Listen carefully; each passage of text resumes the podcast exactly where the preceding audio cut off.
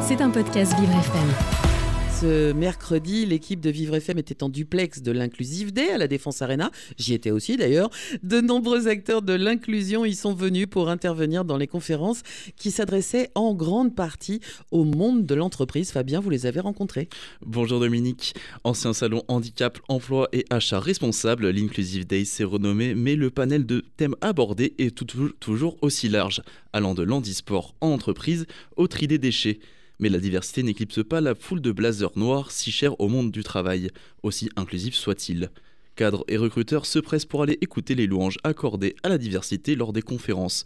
Mais pourquoi les entreprises s'intéressent-elles autant à l'inclusion?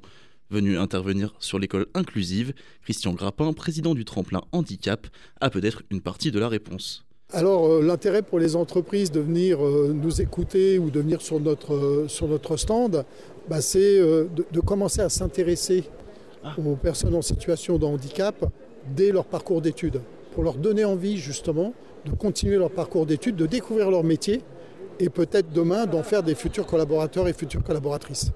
Le message, c'est justement de dire euh, intéressez-vous aux jeunes en situation de handicap. Et comment le faisons-nous? Eh bien, euh, en les accueillant, en faisant la promotion de notre euh, démarche. Mais j'avoue qu'il y a encore du travail pour inciter les entreprises à se tourner vers les jeunes et pas uniquement vers ceux qu'elles peuvent recruter dès aujourd'hui. Alors je crois que le, fait qu'il y ait cette, contrainte financière liée au quota euh, a permis à certaines entreprises de dépasser cette contrainte et de s'ouvrir davantage à ce qu'ils appellent aujourd'hui la diversité. Et ça, c'est forcément une bonne chose.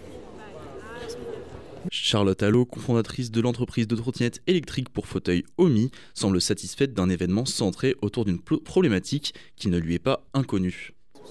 Tout à fait, on fait appel à des ESAT, donc euh, des entreprises qui emploient des personnes en situation de handicap, que ce soit pour l'assemblage ou le conditionnement.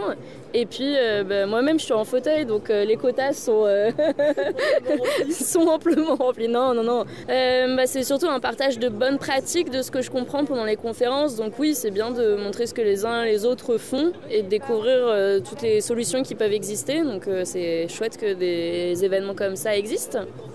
Euh, bah, pour le coup, moi je suis quand même dans l'écosystème où, je côtoie euh, tous les handi entrepreneurs et toute la handitech, donc on se connaît plutôt bien, mais c'est chouette de se retrouver et de rencontrer tout le temps des nouvelles personnes pour justement partager nos solutions.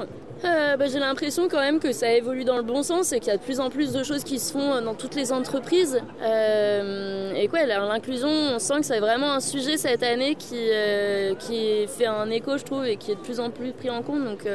Des événements comme celui-ci, on voit que qu'il y a une, émulation et que tout le monde s'empare du sujet et que ça va dans le bon sens. Donc euh, continuons. Pourtant, selon Amine Alouache, référent diversité et handicap, la réflexion des entreprises reste encore perfectible. Euh, c'est imparfait euh, dans le sens où moi j'ai commencé à intervenir en entreprise sur la question de la diversité handi euh, voilà. Depuis, j'ai élargi à toutes les autres euh, minorités. Hein. et je trouve qu'on gagne à faire des liens entre chacune. Là où, ici, je suis encore surpris depuis ce matin, où c'est conférence LGBT, conférence handi, conférence senior, conférence parité homme-femme. Euh, voilà quoi. Et, moi, ça me surprend qu'on en soit encore là, quoi. À pas embrasser toutes les diversités avec un grand S en 2023.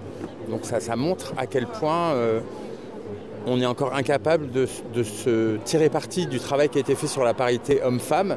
C'est la première diversité contre laquelle euh, on a fait des choses, pour laquelle on a fait des choses concrètes et mesurables en France, et qu'on ne s'inspire pas de ça en disant bon, ben, on va faire la même chose pour le reste.